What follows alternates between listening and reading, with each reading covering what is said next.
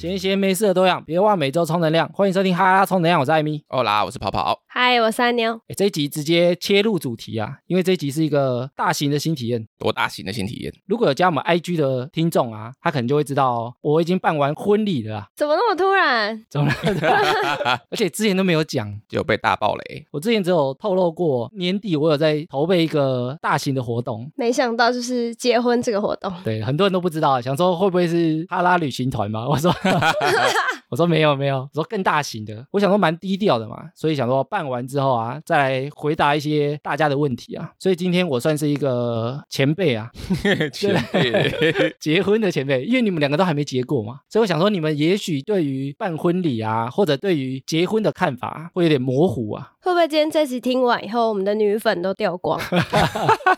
应该是不会，我们本来就没有主打这一块啊，所以这一集除了聊我结婚的这个新体验之外，我也另外收集了一些关于结婚的话题。我们这一集就针对结婚这个话题来讨论一下。然后婚礼啊，你们两个都有参加吗？首先呢、想先问你们关于婚礼跟婚宴整个流程，你们有没有什么想知道的或想问的？我想知道那个邀请函是你找外面做的还是自己做的？邀请函我是自己做的，那结婚小卡嘞？小卡也是自己做的啊。哦，然后自己去便利商店印。便利商店也太 low 了，网络上很多印刷的啊，哎，我有一个插画的小卡嘛，哎，喜帖也有另外一张小卡，那个都是全部都自己做的，所以全部都是你自己做，对我用 Canva 做的，很厉害哦。我有在用 Canva 哦。不过我觉得做那个前提要有好看的照片，就会比较好做。事半功倍啊！那当初餐厅是谁找的、啊？餐厅是我们一起找的，然后因为这一次啊，我们是想说流程简单，然后轻松为主嘛，所以我们一开始其实就锁定偏美式的婚礼啊，美式的婚礼，对，但是我们请在泰式的餐厅 那个是菜而已啊，哦，菜是不是？对，我说那个流程啊，或者那个场地的 feel 啊，因为我们之前去参加过一个阳明山的婚礼，也是属于这种类型的，哎呦，就是有点半自助的。然后我们想说，这种流程也蛮轻松的，然后也不会这么自私，气氛比较轻松一点，所以我们想说朝这个方向去走，原来是这样。想要比较轻松的婚礼，很轻松吧？我们流程很少哎、很轻松。你那个没有流程，好不好？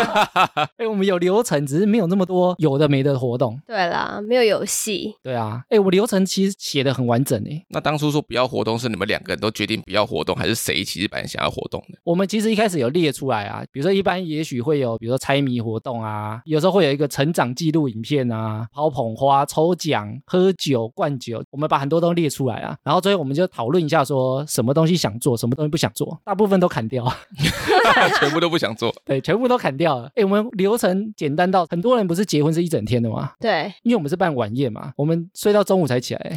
好爽哦！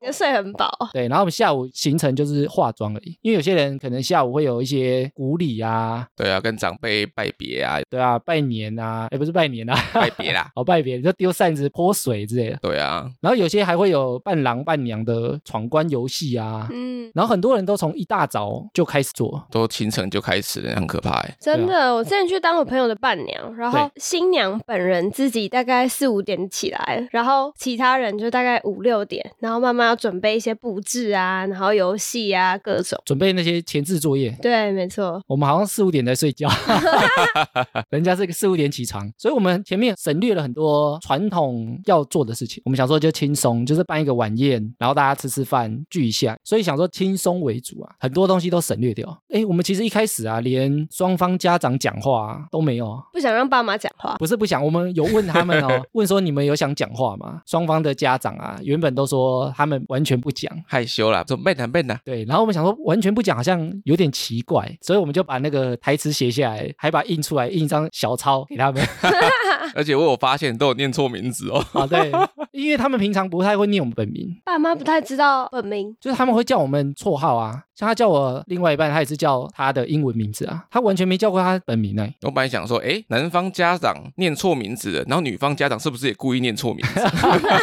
江一军有没有？我们是觉得还好啦，就没什么，而且他们原本是完全不想讲话的，是我们跟他说你要不要讲个几句话，帮我们把那个台词写下来，然后印下来给你们，他们才说好啦好啦。硬逼他们讲。那你们是怎么决定婚礼的预算？预算啊，其实一开始我的想法只是不要赔钱就好了，不要赔钱，可是这个很难说哎、很难说啊，所所以一开始很多能省的就省下来啊，比如说能自己做的就自己做啊。那除了小卡之外，像我们没有找婚礼企划啊，嗯，就是婚顾啊。都自己排。对，有些人会找婚顾，他会帮你安排流程啊，或者是安排什么东西要做，比如说他可能帮你找主持人、工作人员啊。我们其实都找朋友来啊，主持人也是我们朋友啊，摄影师也是你们朋友啊，摄影师不是，摄影师是找的，因为朋友要参加婚礼啊，所以只能找一个。局外人。对，找一个局外的。不过现在要办婚礼，因为价格其实很贵，而且越来越贵。以前好像办婚礼还可以赚钱，现在好像很难了。越来越难的感觉，对啊，一场婚礼最贵的东西是什么？最贵的应该是桌钱吧？就是每一桌的你的吃的东西的费用啊，对啊，还有场地的费用嘛。然后像我们找的是一间餐厅的包场啊，因为它是餐厅嘛，所以它通常只有周末可以拿来办婚礼，所以它的布置摆设其实不是否婚礼去设计的。所以我们办在那边啊，我们就额外要花音响的钱，然后还有布置的钱，然后还有灯光的钱，那些都是另外做的。哦，你们还要自己另外再找硬体的。对，因为它里面的设施不是一般的婚宴会场啊，你如果找一般的婚宴会馆，他都会内建。对，它通常就会附好在里面嘛，有些甚至附主持人啊，然后附什么灯光什么给你、啊。音响、喇叭全部都帮你种好。对啊，但那种场地可能就会比较贵。诶，像我们也那时候有去找阳明山的场地啊，他就是专门租你场地而已，其他东西你都要另外做，他连吃的都要另外做。吃的他们是另外叫外汇那一种吗？对，但我们去的那个是因为他有餐厅，所以他本来就有婚宴的方案。其实那时候也找了好几间呢，想说那个离捷运站也不会很远，大家应该比较方便过去。那附近是我蛮熟悉的啦，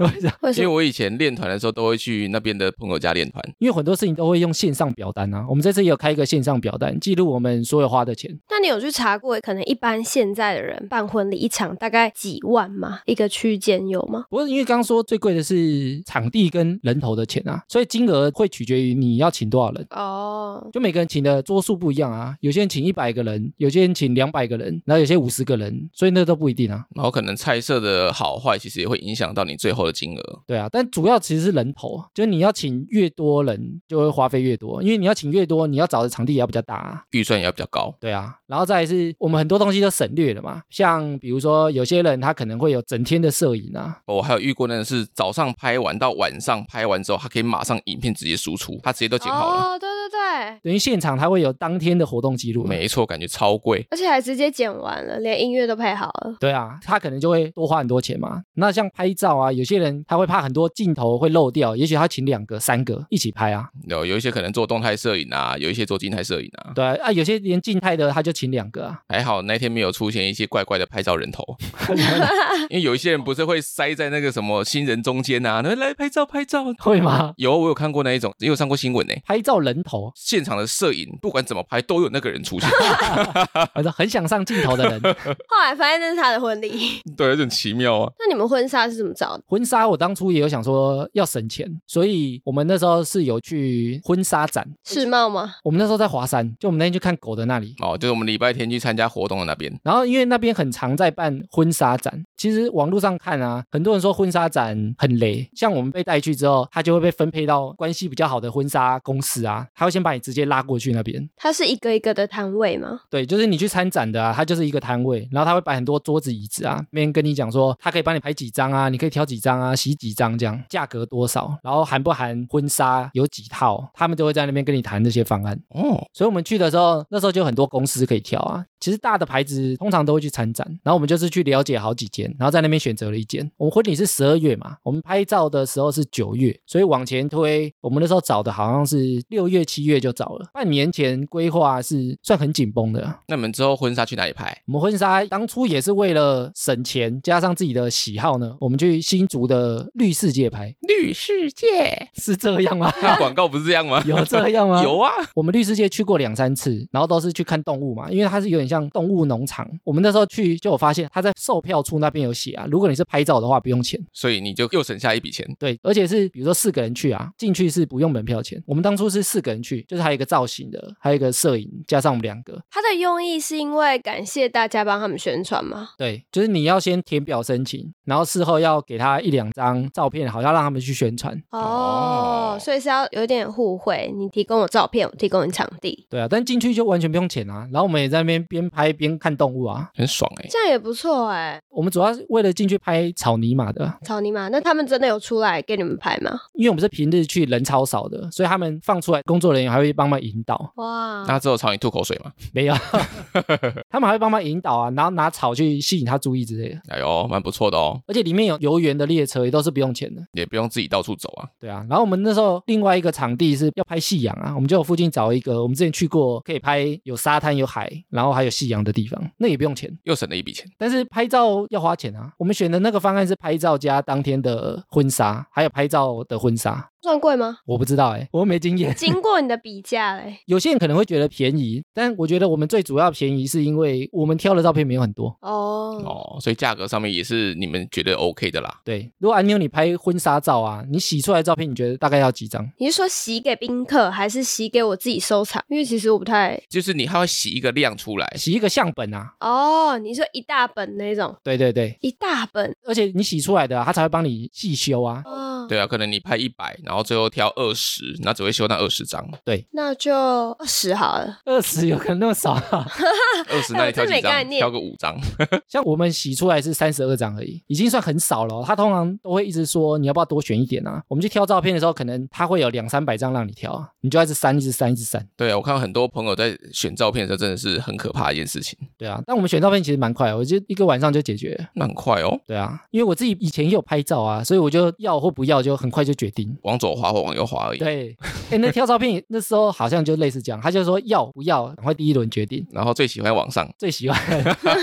他们其实蛮厉害的，他就是你如果有点犹豫的，他就叫你保留，然后你最后删下来可能剩六十张，他就问你说你要不要修六十张，输出六十张？啊，可能你要加钱。我不要，哦，我要再挑。比如说你多修一张可能要加五百啊，所以你多挑十张可能就五千啊，你多挑哦。二十张可能就一万啊，但你挑完那些，你刚跟他说你不要的，你也不能拿原档，对不对？他也不会给你。嗯，但我们那时候方案就是他有多送我们三十二张电子档，但是是没有修的，哦，所以我有三十二张是有修完洗出来，然后有三十二张是直接给我电子档。没修的毛片，对，那你可能就自己修啊。但我们两个的共识，我其实觉得那本好像不太会翻，有点像以前小学的或国中的毕业纪念册一样啊。但是我感觉那个比毕业纪念册更不会拿出来翻呢。能刚结婚的那几年会吧？所以我们的想法就是不一定要挑这么多张，那你们最后有像那种传统的婚礼，他们都会有一个最大的，最后要放在床头的那种大相片吗？诶现场其实他有帮我们输出一张大张的啊，它包含在方案里面。那你们就会挂在床头吗？不会，那一张好像对方的妈妈要，他拿回去他老家把它挂起来，因为我们想说家里不会放，放那个有点怪怪的。是怕地震砸到头吗？但是也不知道你要放哪里都不对啊。诶，有些人会挂在卧室里啊，就学爸妈挂在那个床头上面啊。但就怕说你这样一直抬头会看到自己，你知道吗？会怎样啊？艾米，你刚刚不是有说，像是选摄影师啊、挑婚纱这种，差不多半年紧绷吗？就是要提前半年。差不多，我觉得最紧绷是半年啊，那你自己的话，你是大概提前多久就开始准备了？我其实就半年了，你就半年 我，就是最紧绷的那个啊、那为什么你要压那么紧？因为他有拖延症。对，但事情都要做完啊，所以我就安排那个行程啊。所以我觉得如果要筹备婚礼啊，最好最好是一年前就开始弄。哎、真的是一年呢、因为其实你半年，我都已经觉得你有点太赶了。哦，但我们场地是一年前就决定了，啊，真的假的？对，早就已经想好了。因为我们有挑日子嘛，但日子不是什么良辰吉日啊，我们就是挑就是在一起的日子。之前就想说把很多日子都集合在那一天，这样以后要记的日子就不会这么多。就比较简单一点啦而。且礼物就送一份，哦，精打细算的。或者是被另外一半问啊，结婚纪念日什么时候就可以答得出来，就不会忘记了。所以我们当初就有想好那个日子啊。哎，那天誓词好像有提到啊，说那一天日子因为刚好是遇到六日，哦，哦，那你是在什么样的情况之下跟你的另外一半求婚的呢？我想一下，求婚啊，我们因为我们两个都不是很喜欢惊喜的人，所以我们其实很久以前就有讲说，不要在那种大庭广众下求婚。诶，求婚哦，求婚好像是去年去年吧，我其实忘了。求婚我没有看日子，你要小心哦，这是会播出的哦。求婚的日子不是很重要啊？求婚日子很重要吗？我以防你哪一天被，你还是记一下。但是我们私底下，我们在家里啊，也是某一个九号了，让我真的忘记是哪一个九号了。我会吃烧肉吃到一半说，哎，这个给你。因为有些人求婚可能会有朋友跳出来啊，朋友从厕所冲出来啊之类的。嗯嗯，那个感觉有点可怕。对我们两个其实很早以前就知道对方不喜欢惊喜，我们已经有聊过这件事情了，所以我们就是默默的做。那当初你那个钻戒，你有特别挑品牌吗？没有哎、没有，路边的，没有拿拿到路边，二手市集。杂货店买的，还是那种钻石气球？哎、很多人送那个，我觉得很有创意，就是那种超巨大，你说像可乐糖那种啊，不是啦。不然什么超巨大？超大，就是那种呃很大的气球，然后它就是要先吹，然后吹完就是可以戴在手上，一个超大气球，可能五十公分那种，但还是气球，哦，这种只有你能接受吧？哎、很可爱哎、只有小妹妹才可以接受什么小妹妹，你给我玩那个，你还是要给我一个真的钻戒啊！哦，那形式上的而已哦。想说这样就可以打发你了。拍照很可爱，我觉得求婚钻戒对我自己来讲，我觉得没那么重要，因为带出去的场合没有很多啊，可是他可以把它拿来卖掉啊。谁会把它卖掉？一般不会卖吧？有一些可能手头上有点紧的时候，那你拿去周转对啊，哦，那你买了为了卖，然后有点怪怪，就不能讲啊。以防哪一天嘛。那就不要花那么多钱就好了。啊，可是又不是你的，不是我的，那我也不能卖啊。不过我有朋友很特别，他们结婚的时候就讲好说我们不要钻戒，对，他们就是去刺青，哦，刺在戴钻戒的那个手指上面，然后还有他们的日期。哦，也不错啊，或者有人用手工去做的、啊。对啊，手工自己做自己的钻戒也有这种可是。这样离婚就有点麻烦，就还要再去把它除掉。离婚就涂黑啊，变黑戒指。你再把它刺别的东西就好了。而且你其实刺在手指上面啊，因为它是属于末端，代谢很快，可能没有几年就看到，哎，怎么那一条线有断层了，所以会淡掉。会淡掉，因为人体会代谢。哦，有些你真的离婚就刺一个骷髅头什么压过去就好了。然后发现有一个人怎么十只都是，哦你有交往了，发现他无名指上有个骷髅头，就知道。要 要留意一下哦。发现这怪怪的。我觉得婚戒可能比较重要吧。那你现在有戴吗？我现在没有啊，为什么？因为我自己没有这个习惯啊。这个其实我们都聊过，就是有没有这个必要啦。钻戒因为只有一开始你可能求婚或婚礼当天会拿出来而已啊。因为我有问另外一半说之后会不会一直戴着啊，他说也不会啊。如果真的上面有钻或什么，一直戴着好像有点奇怪。是不是因为你们两个比较不是日常会戴饰品的人？对，所以我们其实没有那么在意这一块，但有些人可能会蛮在意的、啊，那为什么你会觉得婚戒比钻戒重要？因为钻戒就出现两次而已啊，可能求婚一次，结婚一次之后就摆着好看而已啊。那婚戒嘞？你现在也不戴啊？完了，讲不出来了。回答哦。所以婚戒我们还没去挑，哦，但你不挑了以后你会戴吗？挑了，我觉得有挑到喜欢再戴，我不会刻意一定要戴、欸。不然你不一定戴在手上，你可以把它变项链呢、哦，也有可能啊，哦，可以哦。对啊或，者用成耳环，你像库洛洛不然用鼻环好了吧。蛇环。就我没那么在意这件事情啊，那你既然这样，这个也可以不用买啊。其实也可以啊，所以我没有一定要买啊。像我们到现在还没去挑啊。我觉得只要双方有共识就 OK 啊。对啊，嗯所以我说比较重要，但是我也不是说它超重要，一定要啊。不然你采纳跑跑意见去刺青，但我现在全身上下没有一个刺青，这样子。所以就是要刺一个啊。但他可能会怕痛啊，像有些人不怕打针，但他去刺青，因为他其实会先刺个小点，让你感受一下。哦，你说感受会不会痛？对，然后就有一些不怕打针的人就说这怎么会痛？然后刚吃下去，哇，挨的跟什么一样，说我不要吃了，我不要吃了。因为我觉得刺青比较就怎么讲，就婚戒你还可以选择要拿不拿，刺青对我来讲可能比婚戒还要重，因为你刺了你拿不下来啊，或者你要把它盖掉，你还要很麻烦啊。不会，我刺了就不会盖啊。你如果刺一个结婚的 可以不要吗？对啊，你看，哎、他那么喜欢刺青的，中文字吗？对已婚。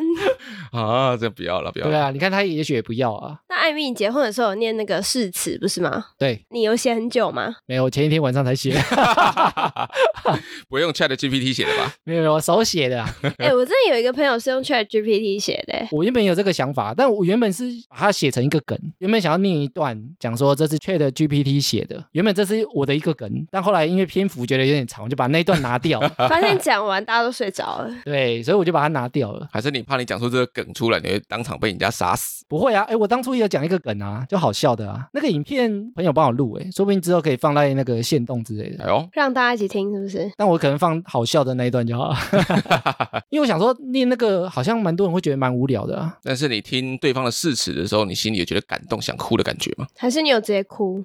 我 没有哭啊，你没有参加，你有看到我哭吗？哎、那时候你 都背对我们啊，哦，因为我面对的是另外一边。对男生亲友比较多的那一面，所以你不敢哭。我们想说轻松一点啊，就也没有写的那么感人啊。就那天哭最惨的是新娘的弟弟，他有哭吗？他哭啊，我没看到我也，没看到。弱掉。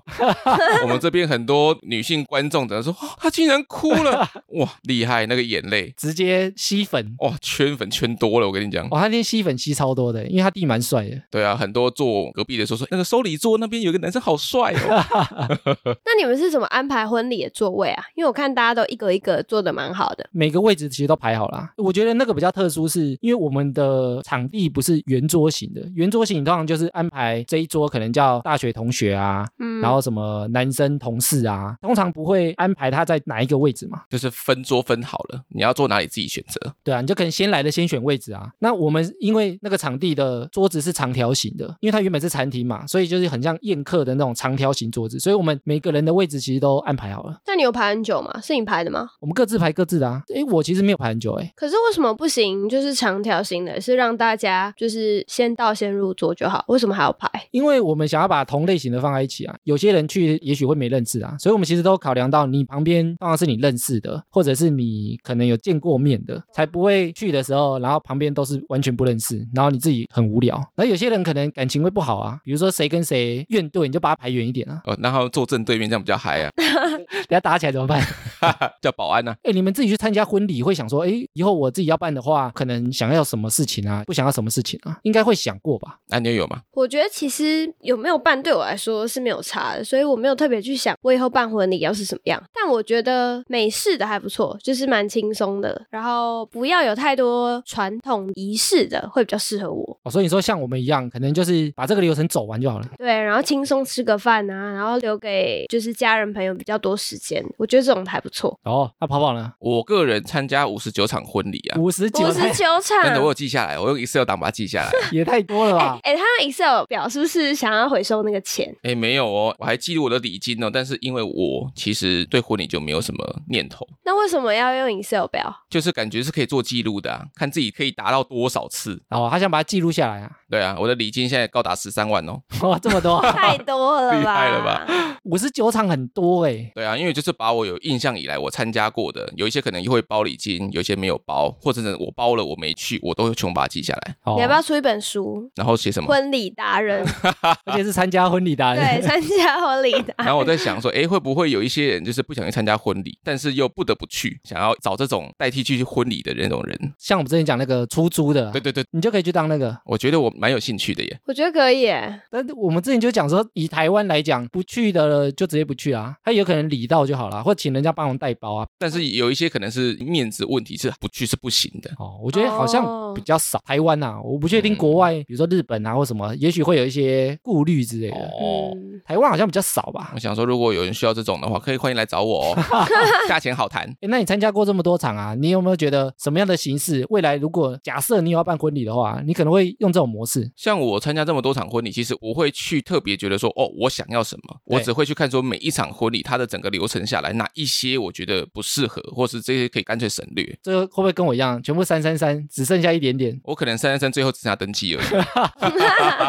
你这连办都不办了？对啊，省去很多麻烦啊。哦，那关于结婚这个话题啊，我想问说，你们是属于结婚派的，还是不婚派的，还是那种顺其自然，有就有，没有就算了，我是顺其自然派，我没有觉得一定要结婚。没有觉得一定要结婚？嗯，女生现在这种想法的人是不是比较多啊？不是说比较多，而是慢慢变多。因为以往来讲，想结婚的感觉起来好像女生比较多啊，对啊，女生的想婚的欲望好像比较高。对啊、就是身边朋友啊，或者听到的案例来说，比如说女生催婚啊，男生可能觉得还好啊。现在变男生催婚是不是？现在啊，现在感觉不想结婚的人越来越多，或者是觉得可有可无的人好像变蛮多的。但我有一些朋友是觉得说，哦，结婚是个社会责任，他觉得一定要结。对他觉得就是一定要结。那跑跑你是哪一派的？我是不婚主义派，强烈不结婚还是不一定要？强烈不结婚。哦，真的、哦？对，甚至我是觉得可能连登记都可以是不用的那一种，哎呀，为什么？因为我不觉得这个东西是必要性的，在我人生的规划里面，结婚这个东西不是我一定要达到的一个事情，对我来讲，不婚是抗拒的哦。即使有结婚的机会，我也不要的、哦。我是有点抗拒哎、哎呦，还是我是恐婚族？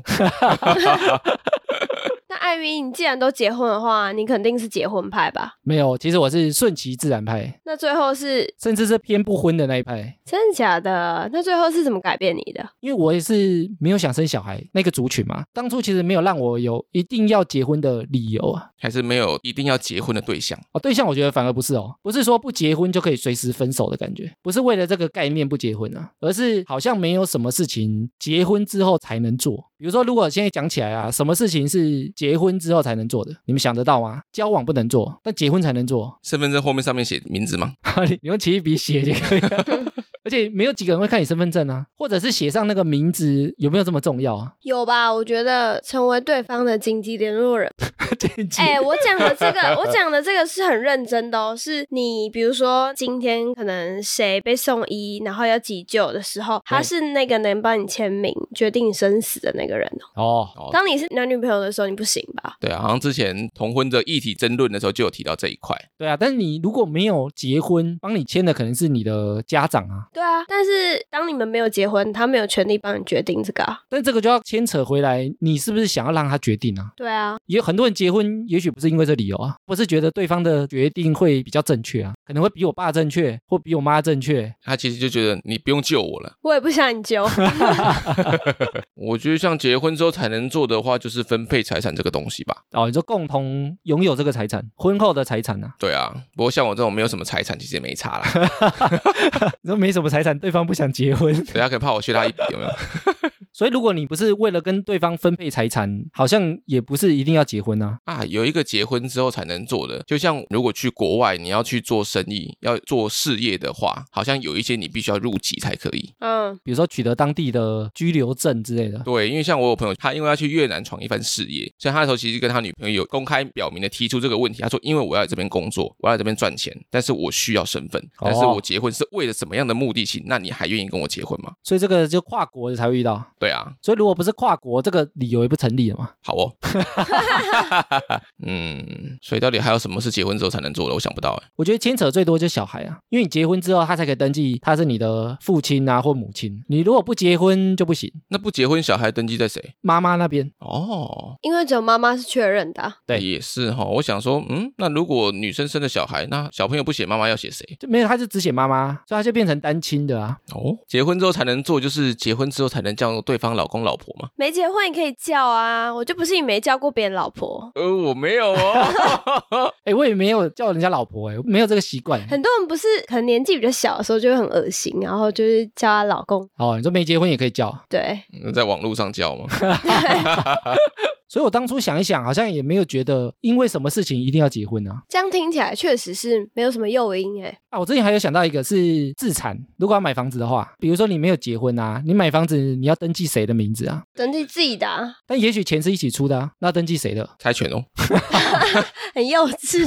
因为你没有登记的那个人，他也许会怕啊。比如说我们没结婚，登记对方的名字，如果最后我们分开了，是不是我连房子都没了？哎，所以法律是规定不能跟陌生人一起买房。其实是可以的，好像只能登记一个人的名字吗？没有啊，可以登记持分，但是你会把你的首购优惠弄掉，弄掉。所以如果要自产，好像也要结婚才有那个保障。不怕对方脱产。然后因为要聊结婚嘛，所以我也找了一些台湾结婚的一些相关的数据啊。台湾的生育率不是超低的吗？对啊，你知道我们今年已经低到什么程度了吗？它的概念是一个结婚的家庭啊，会生几个小朋友？诶，这几年疫情没有增加台湾的生育率吗？没有啊，你说关在家里哦。对啊，没事做嘛。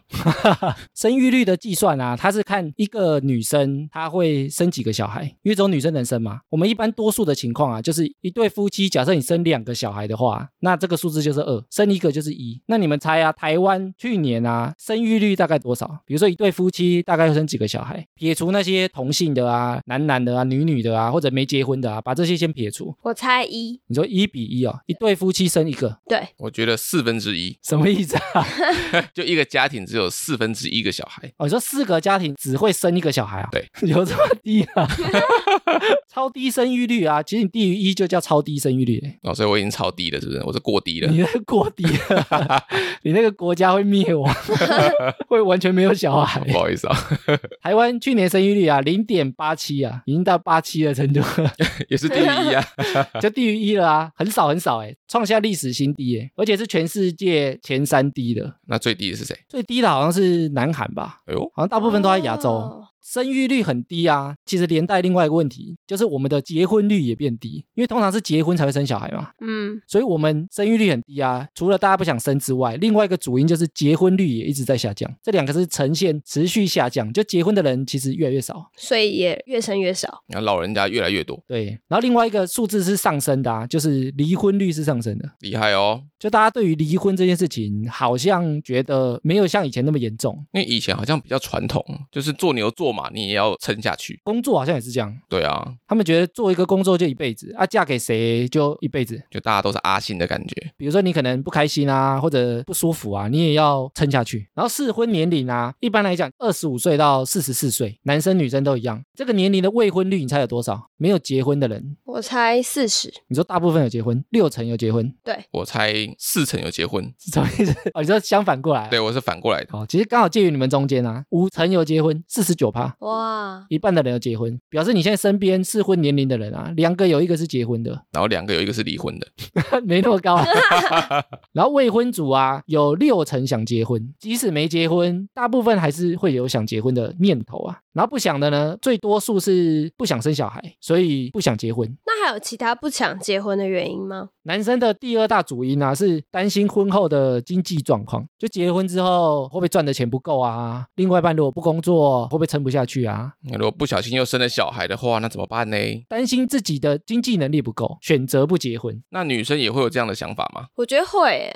你说担心经济哦？对啊，因为现在又不是只有男生会赚钱，女生也要会赚钱啊、而且如果他另一半男生他失业，那不就是女生要赚钱？那如果女生也没钱呢？所以女生会担心这个吗？我觉得会吧，越来越会了。哦，但女生除了不想生小孩、不结婚之外啊，第二大主因是不想改变现在的生活，单身太快乐了是吗？对 觉得单身也可以啊，单身也没什么不好的啊，我自己赚钱自己花啊。对啊，跟好姐妹出去吃下午茶多好。对啊，做一件事情只需要一个人同意，不需要另外一个人同意。对啊，所以女生大部分是不想改变生活，然后男生怕的是没钱。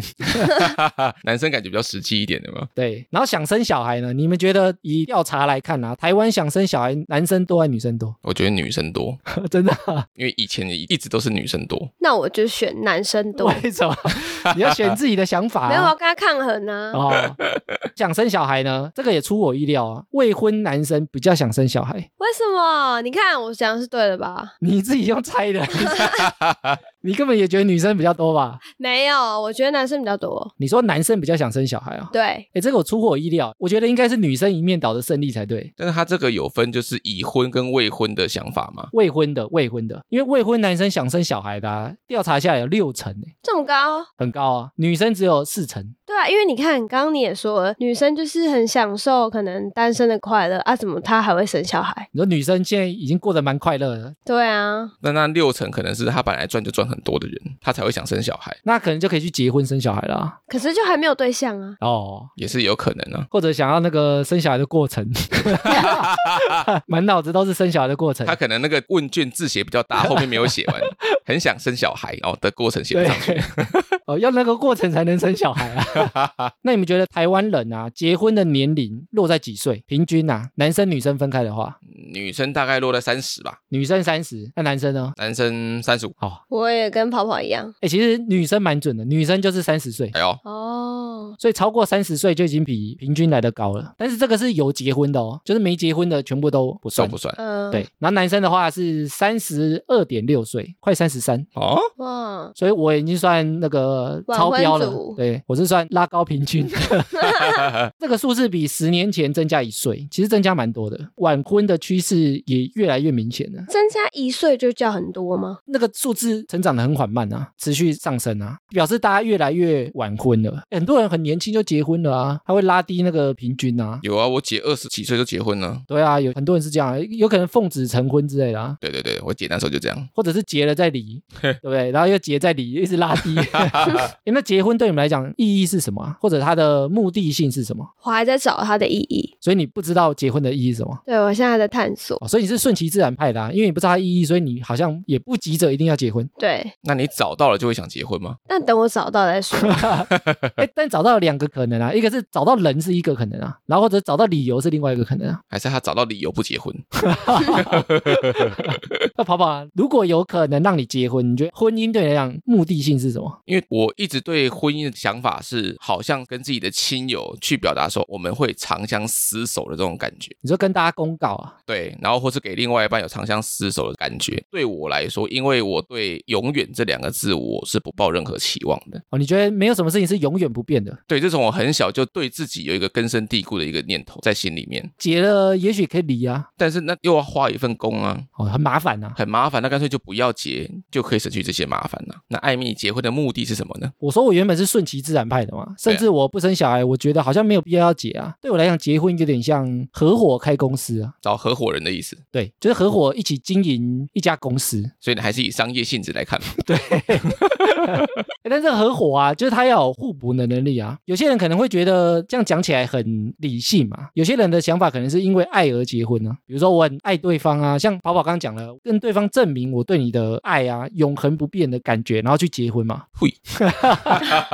哎，但是我这个理性的讲法、啊，不是代表没有爱也能结婚，因为我觉得找合伙人啊，你一定会找自己顺眼的啊，或者自己喜欢的人当合伙人啊，你不会找一个你不喜欢的人跟你一起合作吧？应该很快就解散了吧？对啊，所以我觉得对我来讲，结婚有点像合作经营一件事情，经营一间公司啊，就是你要有互补啊，或者是互相有利益交换。两个人结婚啊，是就上次讲啊，互相成就啊，一加一大于二的感觉，我觉得才适合结婚啊。认同结婚是因为爱吗？我认同一半，那另外一半是什么？另外一半是没有结婚我也可以爱啊，为什么一定要用结婚来证明？结婚就更爱啊。没有啊，不一定啊，说不定结婚变讨厌了。哦，那变讨厌你不结婚，你可能也会变讨厌啊。对啊，所以这样子，那我还有必要结婚吗？哎，但你这样讲起来，情侣有必要说要交往吗？可以啊，不交往我们要怎么？可以吗？哎，不交往也是可以爱对方啊。对啊也。是啦。那有一定要交往嘛，对不对？比如说，那你是我男朋友、女朋友，你要告白啊。你这样讲起来就变成，哎，我们不用告白哦，我们一样可以做那些事情的。好啊，这样好啊。可是我觉得结婚跟交往不一样哎、为什么结婚就像你说的，会有法律效力啊，就像开公司的概念，你还要跟他合租很多事情。对，但是交往我可以分手就分手啊，哦，这结婚可能诶结婚也可以离啊，只是可能比较麻烦但。这有法律上的问题啊，会变得很麻烦。法律上问题通常是沟通不好吧，才有法律的问题啊。沟通的好，应该签字就掰了。对啊。但离婚我还要另外一半同意要签字，哎，不是我一个人签就好了、欸。哦，分手可以，我自己说分手。对啊，哦，那因为爱而结婚，跑跑你的看法是什么？我是抱持存疑的态度啦 存疑。但有一些可能结婚的不一定是爱啊，那因为什么？他可能是有什么利益上的纠葛。哦，可能你是不是韩剧看太多？我觉得对我来讲啊，我觉得建立在爱上面就结婚的话，我觉得蛮危险的。怎么说？你身边有例子吗？我身边有例子吗？我觉得有很多人他的想象是因为我跟对方很有爱，然后我们应该要结婚啊。我觉得这个蛮危险的，因为有爱这件事情，我的看法跟刚跑跑比较像，就是这件事情很容易消失、欸。嗯，对啊，我可能今天爱你，我明天就不爱你啊。对啊，但我们结了，那我们要离是很麻烦。对啊，如果是建立在很容易消失的理由上面，就会蛮危险。但如果两个人是很好的合作伙伴，比如说他有我没有的特质，然后我有对方想要的特质，结合在一起可能会比较紧密啊。诶，这样聊下来啊，我们三个是不是都对于婚姻制度没有觉得特别必要啊？因为感觉没有什么事情是真的结婚以后才能做的事情。必要的。对啊，必要性好像没有那么高欸。那你有没有想过婚礼制度怎么来的？商人的想法。商人为了卖东西吗？对啊，可以推很多周边商品啊。啊，所以觉得是为了可以卖钱对，你看餐厅是一个钱，你拍摄是一个钱，婚纱什么都要钱，哦。结婚产业链环环相扣啊。啊，你有觉得为什么会有婚姻制度？从哪来的？我其实真的不知道哎、就像我刚刚说的，我就是顺其自然派，所以讨论到现在，我反而好像越来越不知道为什么要结婚。那因为这样啊，我去研究一下我们的婚姻制度怎么来的啊、既然它是制度啊，这代表它是人设计的嘛。就一开始为什么他要设计这个制度？对啊，所以是为什么？以前呢、啊、还没有这个制度之前啊，那时候我们还是群交的社会，群交，对，怎样群交？有兴趣吗？一对多的意思吗？最早以前啊是母系社会，妈妈比较大，就像狮子、老虎那一种。对，然后生出来的小孩啊都认妈妈。因为爸爸把它吃掉。不是啊，原因是因为你不知道爸爸是谁，因为你群交嘛，就大家可能会有性的需求啊，又没有制度的情况下，女生有可能可以跟很多男生发生关系啊，男生也可以跟很多女人发生关系啊。但你发生关系，你不知道他生的小孩是不是你的啊。哦，所以你只有一件事情是确定的啊，就是你生下来，我妈生我，她是我妈，这件事情是确定的啊。哦，爸爸的话可能要去验 DNA 啊，以前怎么验？滴血认亲，我的 O 型血。全包。所以最以前啊，那时候群交社会，因为没有制度嘛，那时候还没有制度啊，所以妈妈是比较大的，只知道妈妈是谁嘛，所以妈妈很多心力都在顾小孩。爸爸呢，他因为不用养小孩，因为我根本不知道谁是我的小孩嘛。男生呢，他可能会去打猎啊，他会有拿植物回来给部落的人啊，会有比较多资源，然后甚至他有一些存粮，死掉之后可能更有继承的问题啊，比如说死掉之后，我的工具、我的家储存的食物要给谁的问题，才会有婚姻制度的产生。所以婚姻制度的产生是为了要保障第一个就是妈妈知道小孩子的爸爸是谁，对，然后另外是保障说男生死了之后有人继承他的事业。谁才是我小孩啊？因为我跟你的婚姻制度嘛，所以我能确保你生下来的小孩是我的小孩，所以我把东西给他是 OK 的。呃，保障他的遗产不会被陌生人拿走。对，但你要有这个保障呢，你还要确保一件事情啊。我跟虽然跟你结婚，但是你不能跟人家乱搞啊，对不对？你乱搞，你可能还是生你的小孩，但他不见得是我的小孩，所以他又加上了另外一层保障。我如果跟你有结婚的关系，你不能乱搞，所以这个就是一夫一妻的起源啊。现在不是我们结婚要办婚礼吗？你知道以前为什么要办婚礼？宣告给陌生人知道是吗？对，还要宣告说这个是我老婆，大家不要碰。你要跟人家讲啊，不然人家会不知道他有婚姻关系啊。因为以前也没有什么公证单位啊，你也没有身份证啊。所以以前的人也很风靡在办婚礼，是不是？对，而且你要办的大家都知道哦。这是 why 哦，阿里麦叮当哦，到底镜头啊，很早以前的人啊，他们也没有穿衣服嘛，然后你要避免人家对自己的另外一半有色色的想法啊，所以他们就开始穿衣服，把你的性器官什么遮起来，也跟这件事情有关联。哦，是因为这个状态才开始穿衣服啊。比如说男生可能喜欢胸部啊，女生可能喜欢棍状物啊，女生可能喜欢胸肌啊。穿衣服遮起来之后啊，因为只有我跟你有缔结关系，所以我可以看啊，别人不能看啊，比较不会有那些性冲动啊。所以可能是我们结婚了才能穿衣服，结婚，所以我们鼓励不结婚不穿衣服。天体营啊。所以这些都是有牵连的，所以这个制度基本上来讲是为了生小孩，然后为了保障小孩是谁，还有继承权啊这些事情产生的。原来是这样。然后中国啊，最早有婚姻制度要到神话故事了，那时候是伏羲跟女娲，很久很久以前。哇，这么久以前哦。对，伏羲跟女娲他们是兄妹，但那时候大洪水之后，他们只剩两个人，所以他们只能兄妹生小孩了。所以是中国版的亚当跟夏娃嘛？对，然后那时候他们也是母系社会，因为生小孩之后，跟我刚刚讲那个情况一样啊，是生下一代都只有知道妈妈是谁，爸爸不知道是谁，因为都是群交的。后来他还发现另外一个问题，因为群交的啊，可能就会有兄妹喜欢的问题啊，或者会有爸爸跟小孩、爸爸跟女儿啊。呃，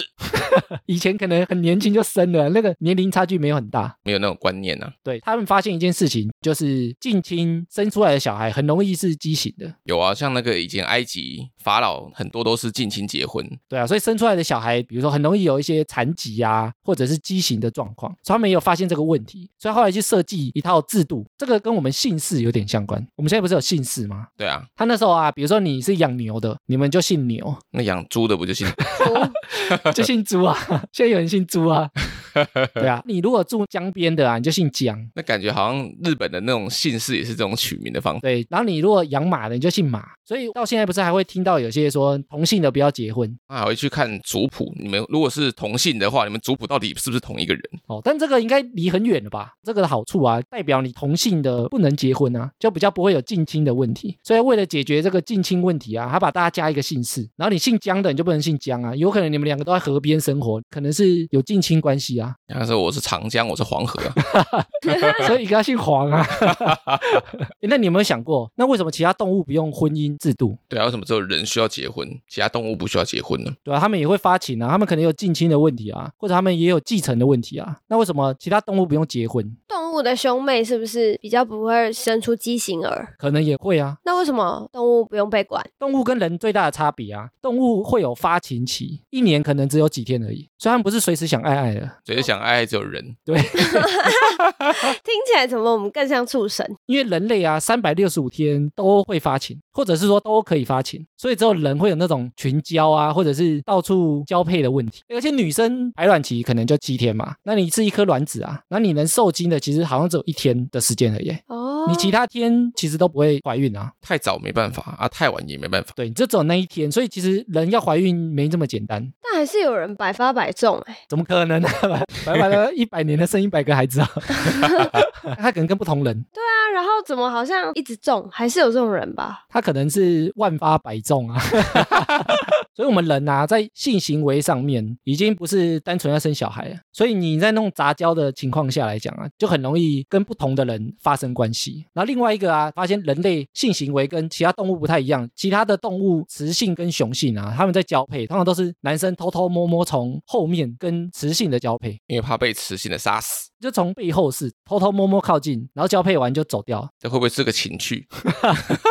但他发现人类是从背后，有时候会有一些正面的，会有一些正面交流，动物都不会哦。人发展出了更多交流的知识，对，那些知识啊，基本上不是为了纯交配啊。所以为什么我们需要这个制度啊？就是因为人啊会发情，人太色了，没办法。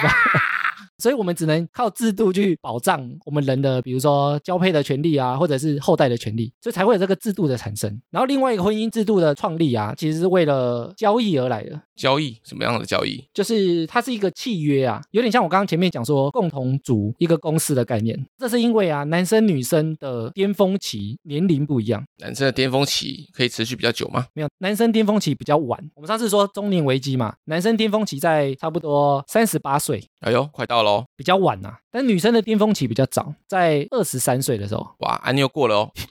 喂，男生女生的交锋啊，通常是在三十岁左右。我说的是大部分情况的人，出生在什么富人家子弟啊、中乐童那些都排除在外。我说大部分的人，他们的交锋在三十岁，它会产生一个状况，就是三十岁以前呢，女生比较巅峰，比较强势，所以一般我们说女生比较早熟嘛。哦，是这样子嘞，男生比较幼稚。三十岁的时候是两个人的实力相当的时候，这也是验证为什么我们前面讲大部分结婚的平均年龄在三十岁左右，原因是这样，因为这个时期两个的势力比较相当，男生的高峰在三十八嘛，那女生是一直下滑的啊，所以他也要靠婚姻制度来保障，通常是保障女生。以前的制度是这样来的啊、受感啊，比如说女生她可能会遇到一些问题啊，比如说女生可能要生小孩，她就要带小孩。你如果不结婚，那就变成到底谁要养我的小孩啊？我需要一个制度来保障我的小孩生下来有人会养他。对男生来讲啊，他也要知道谁是我的小孩啊。还好现在还可以验 DNA。所以婚姻制度的产生啊，它其实就是要保障交配权，还有保障你的个人财产继承权的问题设计出来的啊。讲完会不会又更不想结婚？有啊，就好复杂。欸但像我刚刚讲说，女生要有一些保障啊，比如说如果你要生小孩，你要保障你的爸爸是谁啊？对我刚是有觉得，如果女生巅峰是在二十三，然后男生是在三十八的话，那以后大家就推荐二十三岁的女生找三十八岁的男生就好了。但是他不一定会喜欢三十八岁的老男人呐、可是三十八岁是相对来说是一个巅峰哎、可能有钱也有闲，又会照顾人。二十三岁妹妹又年轻，这个有一个最大的 bug，如果是这样的搭配的话，未来两个都在走下坡。就一直往下，不会再往上。对，因为你们两个的巅峰期都已经过了，了，所以两个会同时走下坡。所以其实最好的情况是在交汇的左右啦，三十岁是最好的，一个往上，一个往下，它会弥补啊。嗯，会有一个互补的作用。哎，这也是为什么男生后期比较吃香啊。比如说他巅峰期在三十八，他就不会想找三十八的女生啊，所以他可能想找年轻的啊。这个是从生物学的角度探讨啊，不是我们个人的喜好啊。你说里奥纳多的喜好吗？对对对，或者不是我们个人的批评啊，是生物学的角度是长这样。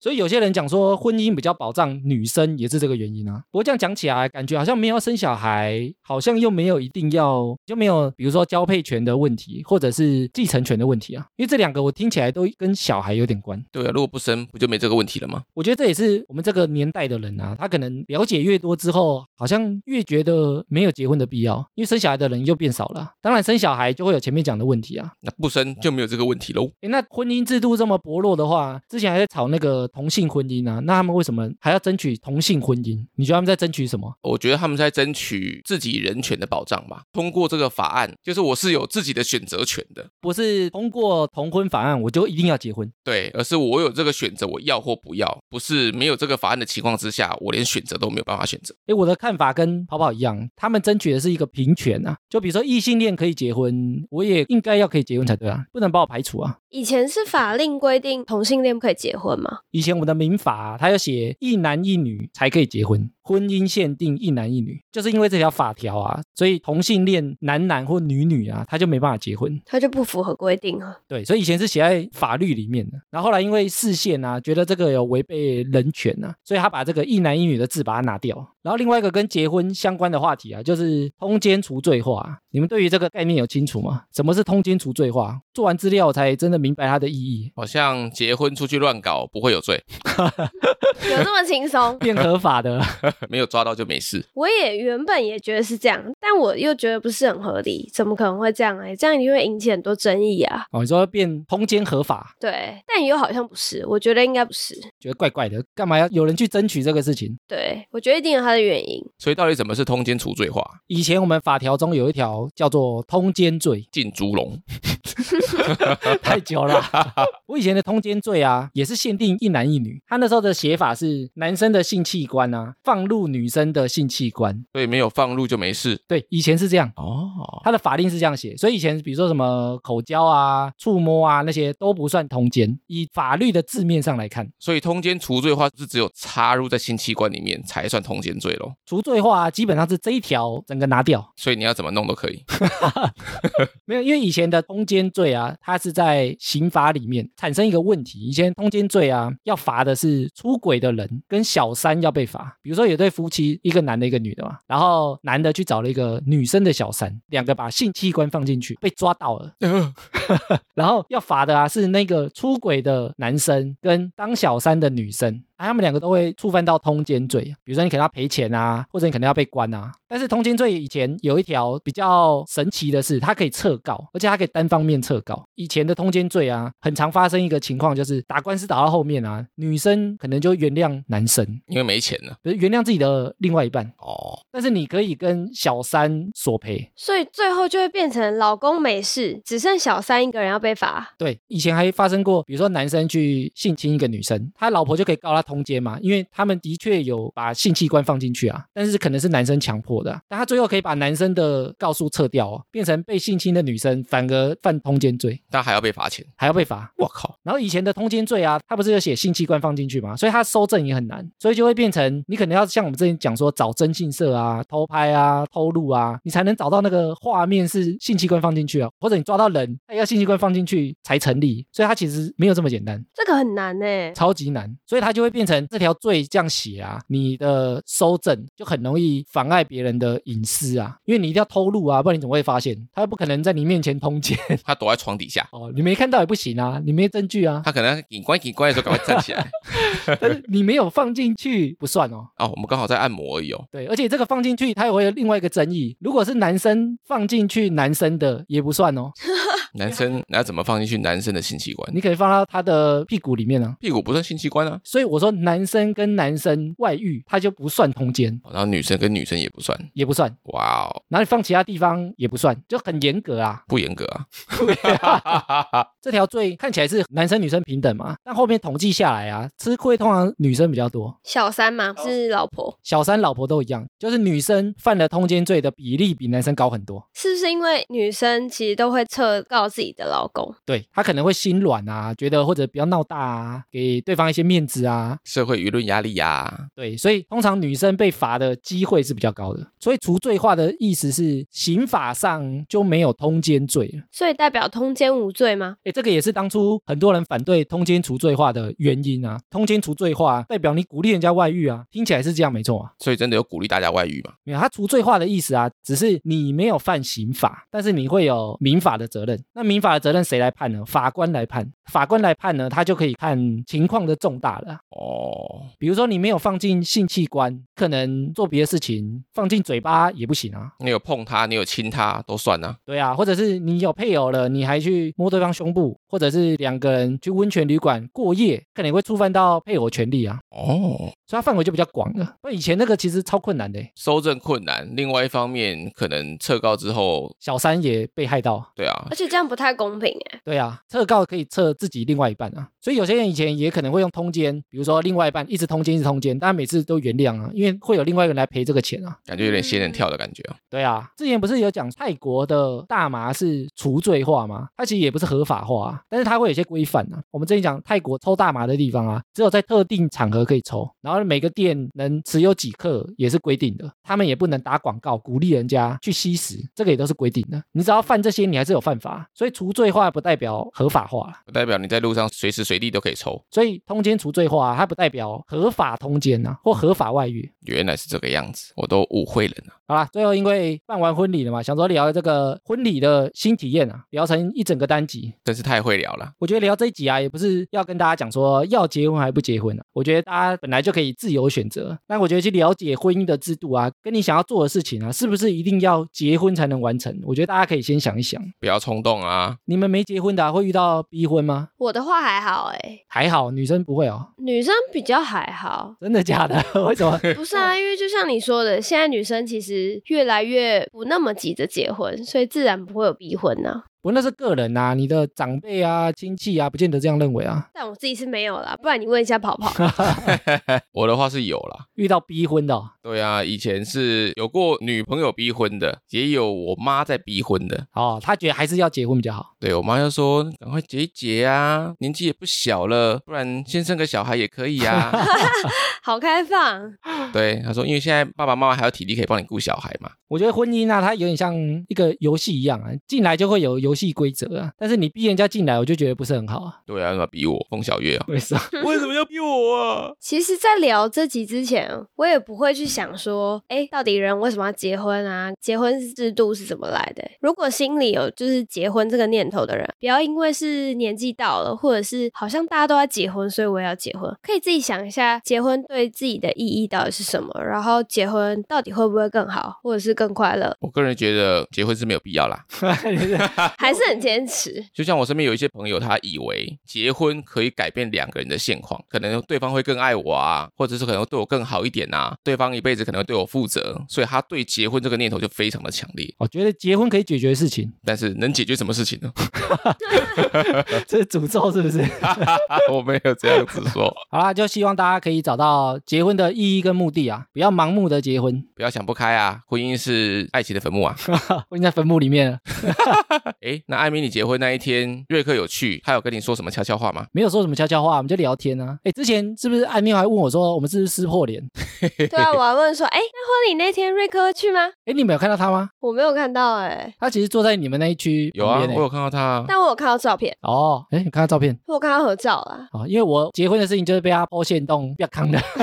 哎，是他先剖吗？还是我先剖？记得好像是他先剖的啊，所以才有听众发现啊。不然其实我都超低调的。嘿嘿嘿嘿，想说这个新体验啊，原本还以为会录的比较短啊，没想一聊聊快两个小时，傻眼，聊得我口干舌燥啊。